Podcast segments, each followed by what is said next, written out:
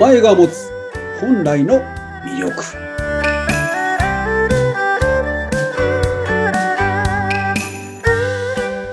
はい、今週も始まりました。名前が持つ本来の魅力。お相手はフリーアナウンサーのうなみくよです。そしてパーソナリティは、はい龍安心でございますどうぞよろしくお願いしますはい、りゅう先生、今週もよろしくお願いいたします。先週は今日というね、その画数についていろいろお話を聞かせていただきました。まあ見方によってというか、いいところを伸ばしていったらいいんじゃない？みたいな、そんなお話を聞かせていただいたんですが、今週はどんなお話ですか、はい。あの私自身いろんな方々からあの教わってきたというか実際教わった師匠はいるんですけど本当に関わってくださった方々ってもう真剣に向き合ってくださったお客様なんですよね。うーんで整体師の頃から本当それはすごく感じていることなんですけど、あの施術を通してあの一生懸命やったけどダメでした。うんっていうことで、離れた方々も当然いるんですけども、の、ああ、しょうがないよね。うん、っていうふうなことで、また、さらに信頼関係を結ぼうってしてくださった方々もいるんですよ。うん。なんて言ったって、あの、原因不明の疾患でいらっしゃった方々がやっぱ多かったので、もうどこ行ってもダメだったっていうふうな方々、やっぱ多かったんですよ。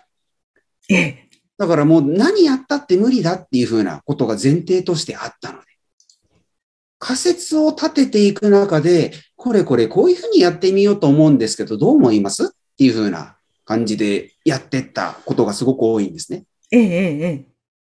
そういうふうにやってきたおかげでっていうことで、本当オリジナルを結果として作り出すことができたんですけども、その中ですっごい重要だと思うことの一つに、どんだけビジョンを明確化させるかって言ったことって、すごいポイントじゃないかなって思うんですよね。うーん。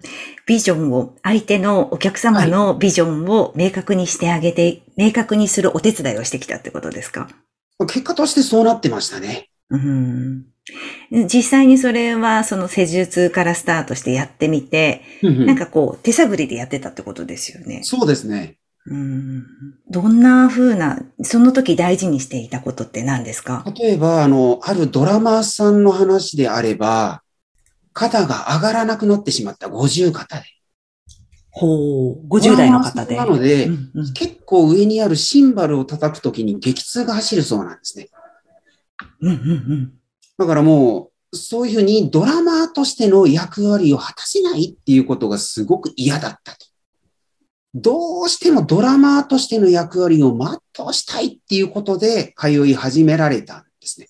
うんっていうふうなところからいろいろ見出していく中で、親御さんとの問題っていうのが浮かび上がってきたんですけども、結果として今は、あの、難なくドラマーとしての役割を果たせるようになれたんですけどね。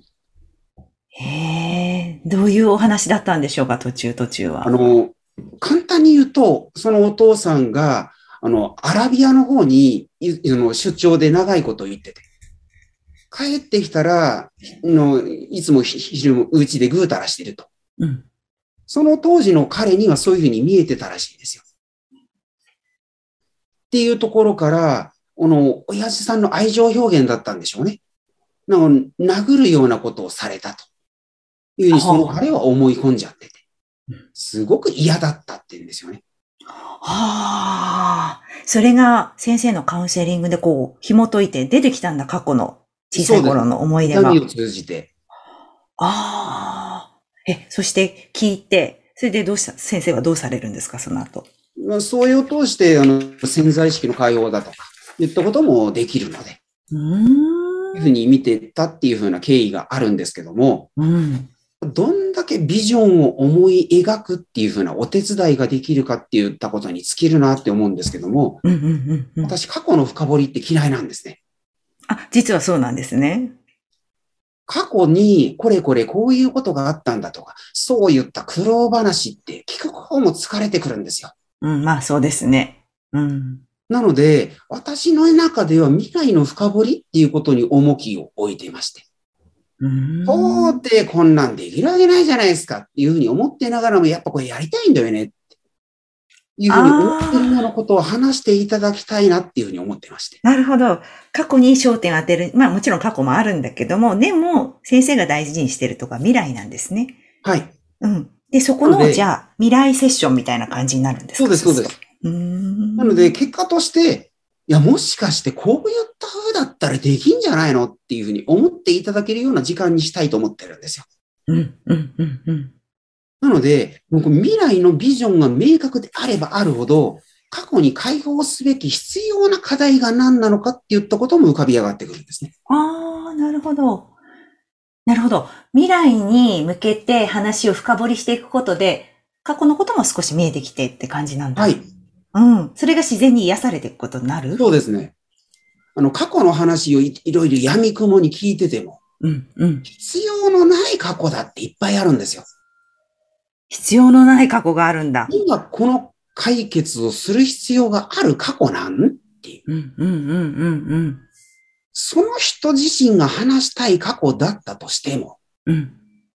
の未来に向かう課題に対する過去じゃないことだっていっぱいあるんですね。ああ、そういうことか。結構なんか変な話、こう、言葉で言うゴミ言葉みたいなの感じ。そうそういらないものがついちゃってきてる感じですでか。すね。ああ、それを排除してあげる感じですか？はい。うん、うん。ビジョンを成し遂げていく上での必要な過去なのかうん、うん、うん。っていうふうに見ていくと、これ優先順位が出てくるんですよ。うーん。え、その方はちなみに、例えばそれをしてあげること、未来、本当はこういうのやりたいんじゃない？っていうお話をしてった中で、あ、そう、そうなんですみたいな感じでこう、前のめりになってお話ししてくださるんですよね。え、ですね。うん。はい。そしたら、それをどんどんこう、夢を叶えていく感じになっていったら、肩が治った？はい。あの、お名前からもそれってやっぱり見えるんですよ。そうなんですか。名前にはどんな風なのが出てたんですか？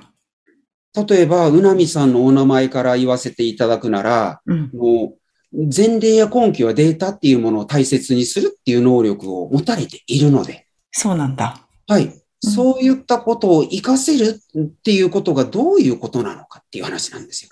うん、うん、うん、うん。もし、そういったことを記帳視できるような存在って、そういったどこでしょうねって考えていくと、いろいろ見えてくるものが違ってくると思うんですうん。うん、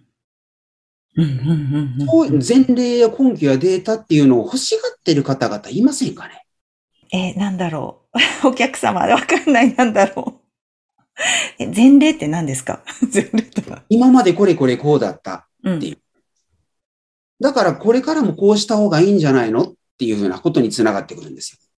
うーん。え、例えば過去のキャリアとかそういうのもですか？そうです、そうです。それもあります。はい。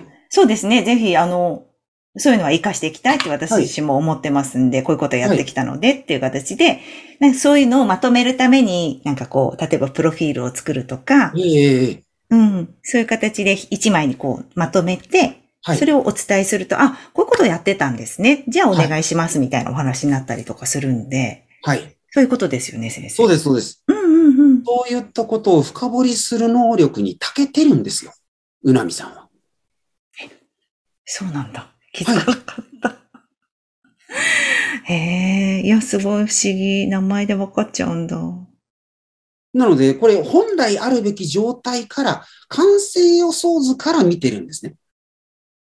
うーん、なんかもっと聞きたい。個人のじゃないな。ら、どうしたらいい？っていう話ですよ。うんそういったことを前例や根拠やデータ、そういった培ってきた経験っていうものを活かす上での、まずイメージングだとか、そういったこともめちゃめちゃ得意領域ですから。本当ですか？ちょっと、もうちょっと深掘りします。はい 深掘りします。あの、エジソンの名言で、必要は発明の母であるっていうふうな言葉ってあるじゃないですか。うん聞いたことある。必要は発明の母、はい。うん。なので、この、うなみさん自身が何を必要としているのか、必要とされているのかっ言ったことだとかを見ていくっていうのもまた改めていいと思いますけどね。あ、うん、なんかちょっと最近、今、今の言葉でピンときたことがありましたのあ、ですか？はい。うん、うん。そう。今まだまとまってないんですけどね、頭の中が。はい。それはね、多分、竜先生の個別でって感じだと思うんですけども、ぜひ、あの、下の方にね、先生の LINE 公式もありますので、こちらの方からぜひ、あの、登録して、気になりますよね、リスナーさんね。よかったらぜひ、竜先生と繋がってみて。名前でなんかいろんなことが分かっちゃうって、嬉しいような、恥ずかしいような、怖いような、でも知りたいみたいな、そんな感じを今、私も湧き上がってますんで、ぜひ、あの、皆さん繋がっていただきたいと思います。はい。竜先生、今日はありがとうございました。まあ、とにかくその、今まで向き合ってきたお客様からご自身が一番得てるよっていうお話でよろしいですかね？そうですね。本当の師匠はやっぱお客様ですね。そっか。今まで学んできた人じゃなくて違う。自分を慕ってき集まってきている皆さんが自分の本当の師匠だっていうことですね。そうですね。そう思うと、けなしてくださった方々もやっぱありがたいなって思います。なるほど。でもそういう経験があって、ぐーってね、はい。歯をくじばる時もあったでしょうから。はい。そんな話もね、今後出てくるんじゃないかと思いますが、先生、また楽しみにしています。はい。今週もありがとうございました。ありがとうございます。